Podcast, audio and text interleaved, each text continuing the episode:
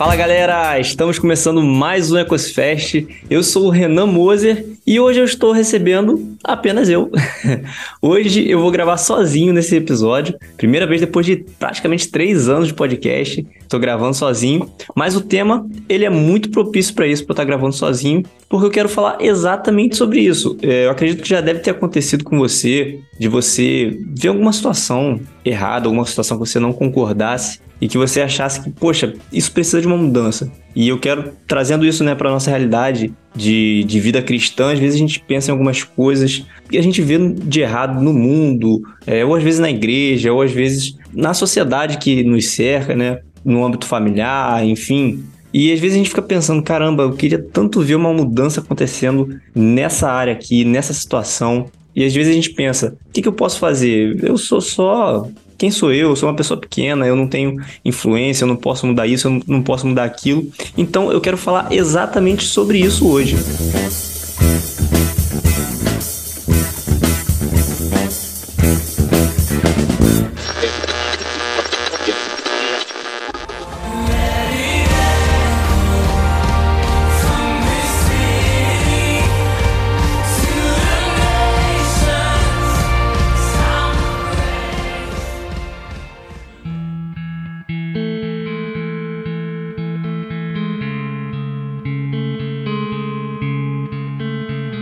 E assim, você com certeza já ouviu, né, aquela, aquele célebre jargão, né? Você com Deus é maioria.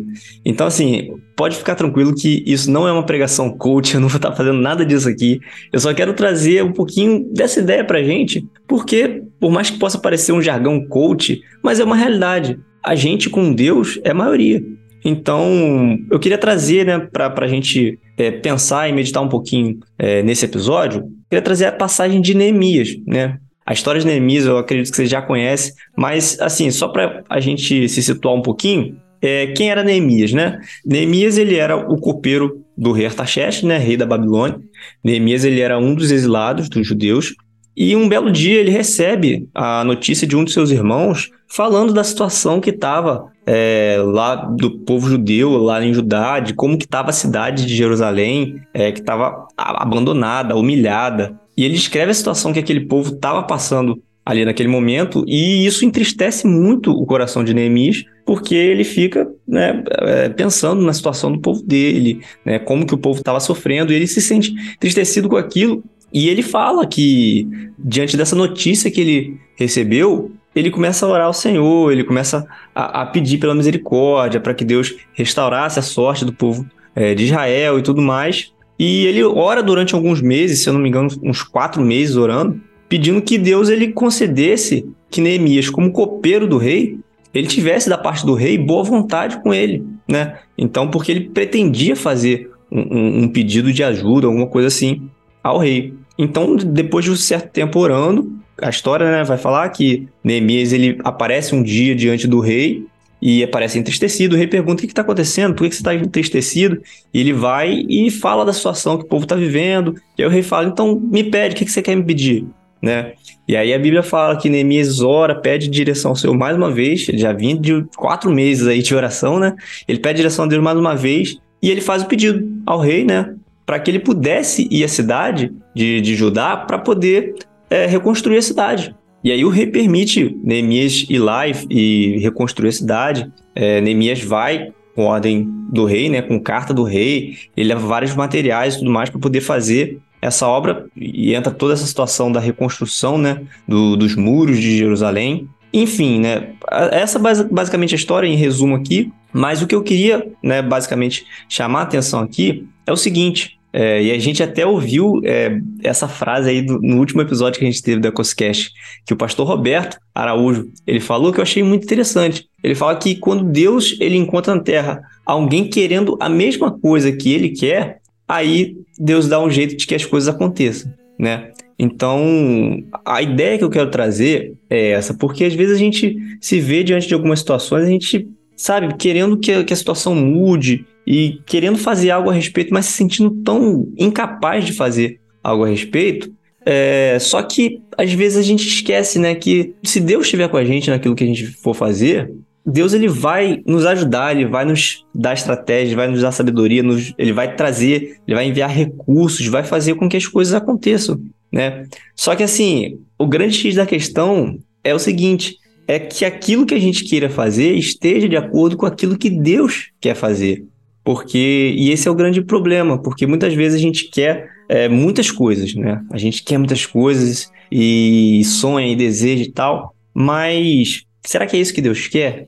Então, aqui, por exemplo, citando o exemplo de Neemias, a gente está falando aqui de algo que era plano do Senhor, né? A reconstrução dos muros de Jerusalém, a volta dos, dos exilados para Jerusalém, né? Então, pegando um ganchinho naquilo que o Roberto falou no último episódio, né? Imagina Deus lá no céu, olha, já tá na hora, o povo de Jerusalém já tá na hora de voltar, tá na hora da gente reconstruir, e aí Deus está olhando a terra, tá procurando alguém que tem esse mesmo desejo no coração. E aí ele vai e encontra Neemias, com o coração entristecido pela situação do povo, é, querendo ver uma mudança, mas pensando, nossa, eu sou. Quem sou eu? Eu sou o copeiro do rei, né? Eu sou insignificante, eu não posso mudar a situação do meu povo. O que, que eu posso fazer? Mas aí Deus olha esse camarada ali querendo a mesma coisa que Deus quer lá de cima dos céus, ele fala: então é isso aí. Como diria a galera do mundo, deu match, né? Então a ideia casou. Deus queria, e a oração de, de Neemias foi de encontro com aquilo que Deus queria, e aconteceu aquilo que que aconteceu? Os muros foram restaurados, não sem dificuldade, né? Porque a gente conhece a história, sabe que teve muita dificuldade, mas a coisa aconteceu. Então, a, a, o que eu quero chamar a atenção é exatamente isso. Sabe, às vezes a gente vê algumas situações acontecendo, né? Então vamos pegar, às vezes, num contexto aí de, de cristão, de, de a gente olhar para o mundo e a gente olha para o mundo e parece que está tudo perdido, está caminhando de mal a pior. E a gente pensa, cara, onde é que isso vai parar? E, e às vezes a gente pensa que não tem, não tem o que fazer, o que, que eu vou fazer, né? Como que eu vou... E a gente, a gente às vezes tem esse, muito esse desejo, né? De eu quero mudar o mundo, Deus me usa para mudar o mundo, para mudar o mundo. Só que ao mesmo tempo a gente se sente tão pequeno para mudar esse mundo que é tão grande, né? A gente fica falando, caramba, o que, que eu posso fazer? Qualquer coisa que eu fizer é uma gotinha dentro de um oceano, não vai fazer diferença, né? Mas aí que se a gente pegar e olhar né, na, na Bíblia, e olhar ao longo da história mesmo. Várias mudanças que ocorreram, eventos assim significativos é, que ocorreram, e muitas vezes começando a partir da ideia de uma pessoa, né? A gente for até sair do contexto é, cristão aqui e pensar, cara, uma pessoa para poder inventar eletricidade, inventar, sei lá, o Santos Dumont com aviação, Thomas Edison com a eletricidade e tantas e tantas invenções e ideias e situações que foram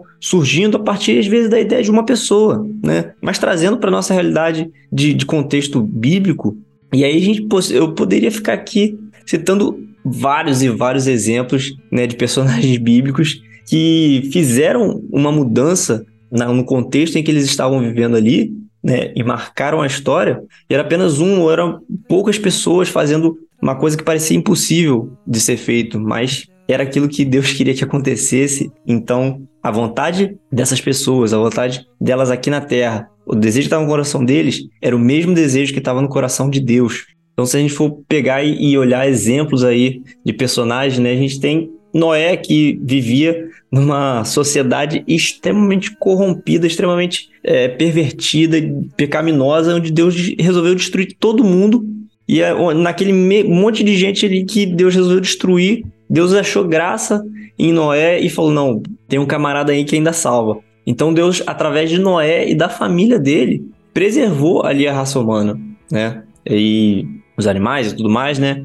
A gente conhece a história da Arca de Noé. Mas enfim, era apenas um, né?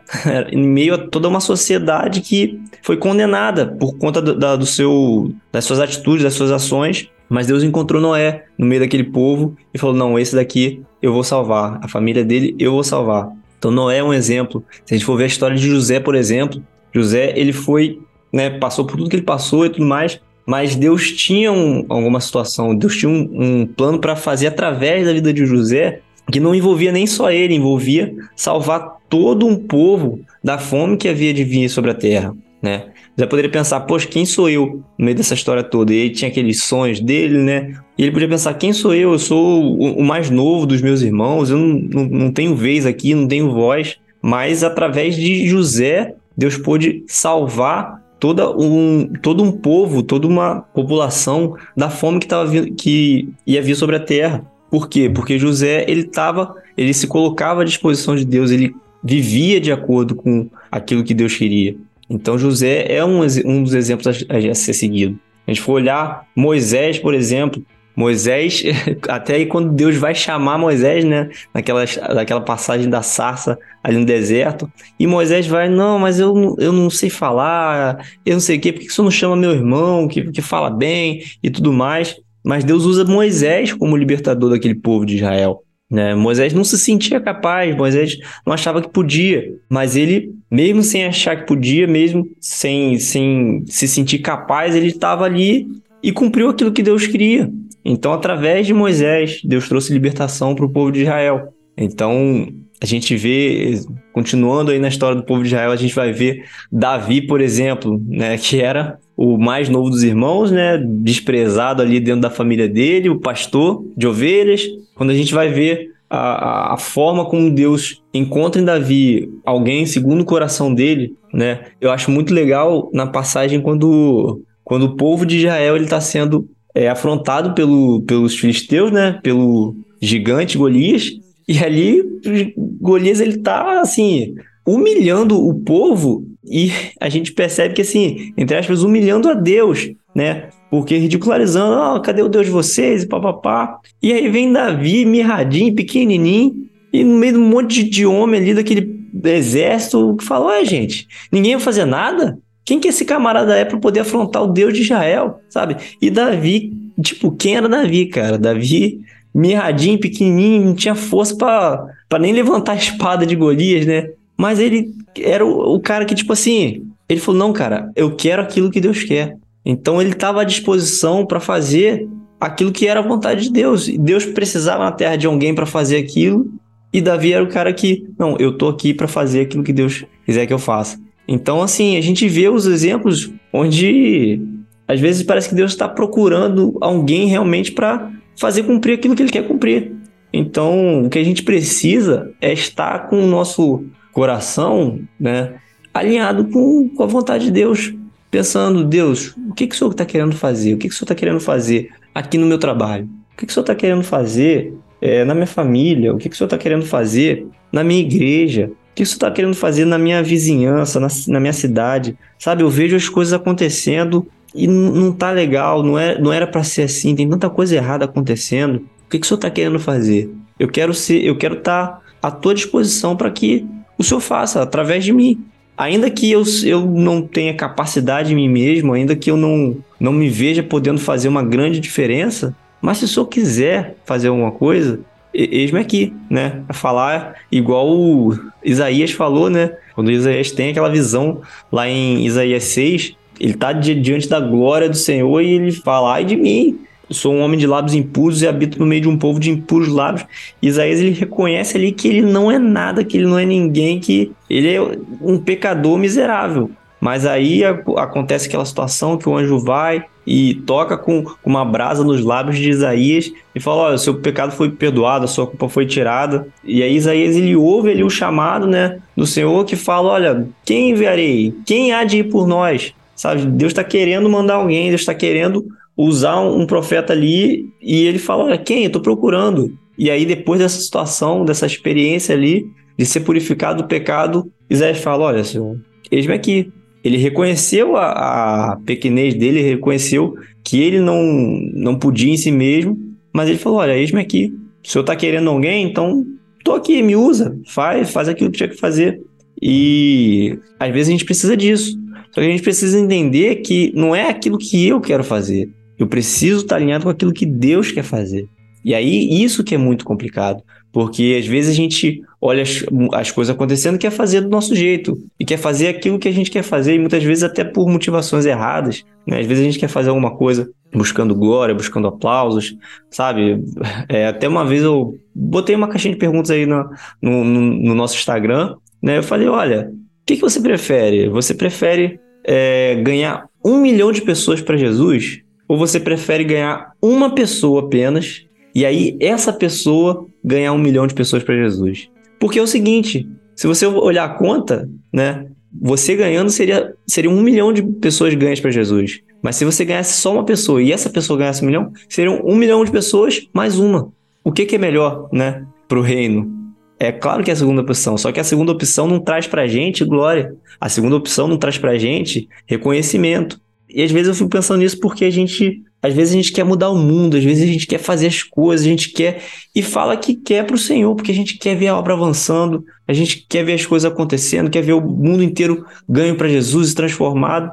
Mas se será que a gente quer isso? Que isso aconteça, mesmo que isso não aconteça através das nossas mãos, mesmo que a gente seja sabe, a, apenas uma engrenagemzinha bem pequena no meio disso tudo. Será que a gente quer que isso aconteça ou não? A gente só quer que aconteça se acontecer através da gente. Porque a gente tem mania de grandeza, né? A gente sonha, não, quero mudar o mundo. E aí a gente sempre pensa em, em altos ministérios. Não, porque eu vou ser, é, eu, vou ser, eu vou ser um cantor, o meu ministério ele vai alcançar multidões. Eu vou ser um pregador, eu vou alcançar multidões. Ah, porque eu vou ser um profissional que eu vou estar tá no topo e assim eu vou estar, nome do Senhor vai estar sendo glorificado. A gente sempre pensa de forma muito exaltada, mas qual é o intuito disso, sabe? O real sentido.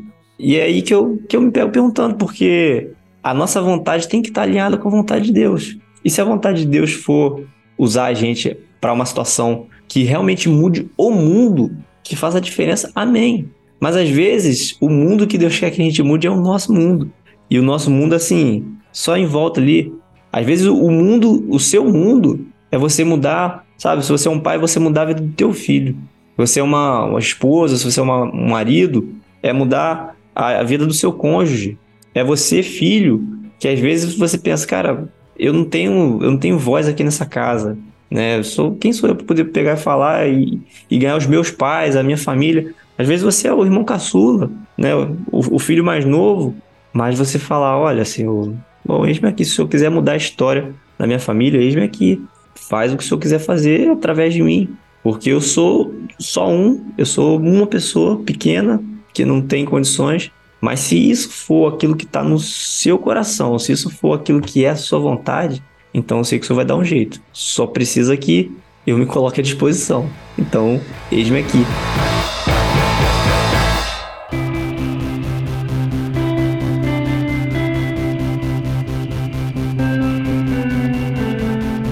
E aí, para a gente encerrar esse raciocínio, essa, essa mensagem, essa ideia que eu quero trazer com esse episódio de hoje, né, onde a gente está onde a gente tá falando da força que tem de uma pessoa, quando essa pessoa está alinhada com a vontade de Deus, sabe? O que, que Deus pode fazer através dessa pessoa. E usando essa, essa ideia né, de Deus fazer muito através de pouco, eu quero trazer também a ideia de frutos. Porque às vezes a gente. A nossa mentalidade ela é muito programada para pensar em produtividade. Enquanto mais, melhor. E os resultados vão aparecer é, através dos números. Quando a gente vê as coisas crescendo, isso está querendo falar que a gente está sendo bem sucedido, que as coisas estão acontecendo, de que está dando certo, de que o resultado está sendo alcançado, né? Mas eu queria chamar a atenção para a ideia de que a matemática do reino não é muito bem assim, sabe? Conforme a gente viu, às vezes de um Deus pode fazer um milhão, né? De Abraão, que era um homem, casado com uma mulher estéril. Abraão já de idade avançada, então não tinha possibilidade de ter filhos.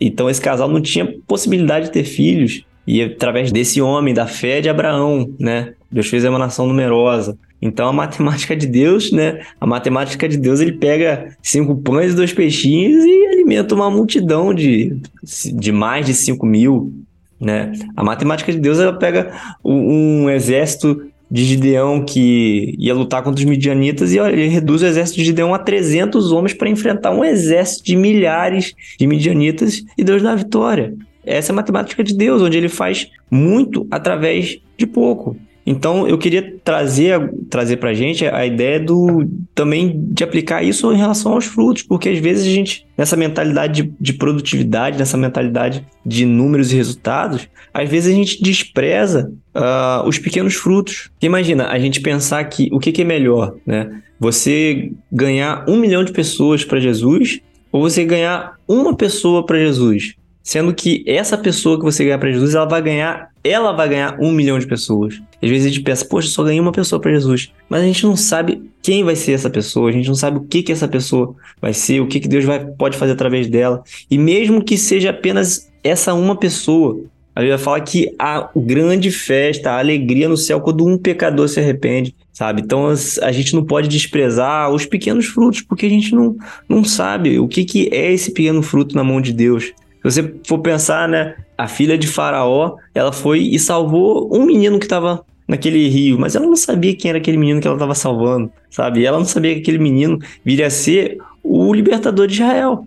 A gente vê Jesus passando na cidade de Samaria para falar com uma mulher, com a mulher samaritana. E às vezes parece um esforço desnecessário por passar nessa cidade de Samaria, onde a gente, o, o judeu não passa, onde o judeu tem esse, esse, esse embate, né, não se dá com o povo samaritano, passar ali, ter todo esse desgaste por causa de uma mulher. Mas essa mulher, a mulher samaritana, ela pregou para aquela cidade inteira.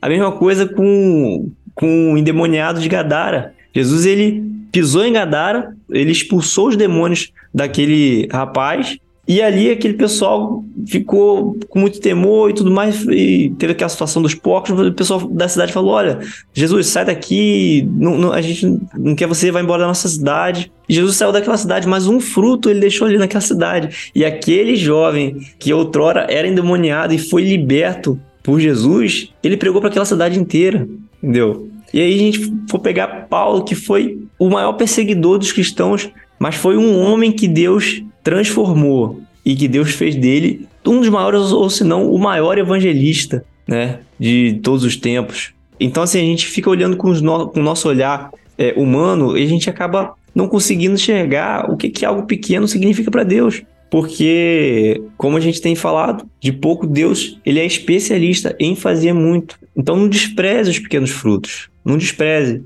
Às vezes, é, o, o, seu, o que você faz para Deus você acha que é tão pequeno, né? Às vezes pode ser uma pessoa que você no seu trabalho que você conversa com ela, fala sobre Jesus para ela, ou então fala de Jesus através da sua vida, mostra Jesus para ela. E às vezes você acha que isso não tem valor nenhum mas você não sabe o que Deus pode fazer através disso. Às vezes você não tem nem muito tempo para exercer um, um, ministério, às vezes você não tem disponibilidade, mas você está fazendo aquilo que você pode fazer. Então a gente, a gente tem que entender de Deus aquilo que Deus está querendo da gente, né? Alinhar nosso, nossa vontade com a vontade de Deus e dizer-me aqui, olha, o que eu posso fazer é pouco, o que eu posso fazer sabe? Talvez não, não, não tenha muito efeito, talvez não tenha muito impacto, mas o que eu posso fazer é isso aqui. Mas quando a gente coloca esse pouco na mão de Deus, ele, ele faz disso algo grande. E não grande para que a gente possa se orgulhar disso. Não, porque na verdade é grande para a glória dele, grande para cumprir o propósito dele. Assim, pegando o exemplo, por exemplo, daquilo que eu estou fazendo aqui hoje. Eu estou gravando esse episódio e eu não sei quantas pessoas vão ouvir mas eu tenho colocado no meu coração que o trabalho que a gente faz aqui nesse podcast, se alcançar uma pessoa, se uma pessoa for transformada, se uma pessoa for impactada, por isso já valeu a pena. A gente pode ficar aqui 3, 10, 20, 30 anos fazendo esse, esse podcast e se uma pessoa for transformada durante todo esse tempo, a gente já cumpriu o nosso propósito, porque a, aos nossos olhos pode, pode parecer apenas uma pessoa, mas aos olhos de Deus Deus sabe o que, que essa uma pessoa representa. Deus sabe o que, que uma alma representa. E eu penso que se Jesus precisasse fazer tudo que ele fez, é, se esvaziar de si mesmo, descer da glória dele no céu, vir em forma humana, sofrer tudo que ele sofreu, ser humilhado, ser crucificado, morto ali, se ele precisasse fazer tudo isso por apenas uma alma, se só tivesse uma alma corrompida nessa história toda da humanidade, eu acredito que ainda assim Jesus faria, porque Deus sabe o valor de uma alma. Então, que fique essa reflexão pra gente, porque às vezes a gente pode olhar e pensar que é só um, mas para Deus esse um tem muito valor. Então, às vezes você pode olhar e achar que você é só um, que não tem muita utilidade, mas Deus pode fazer muito através desse um. Você pode achar que o fruto que você tem dado é muito pequeno, que não, não faz muita diferença, mas na mão de Deus faz. Então, que a gente fique com essa reflexão da força de um, mas a força de um nas mãos de Deus, a força de um segundo a vontade de Deus. E que a gente busque estar alinhado com a vontade de Deus, para que Deus faça em nós e através de nós aquilo que Ele quiser fazer.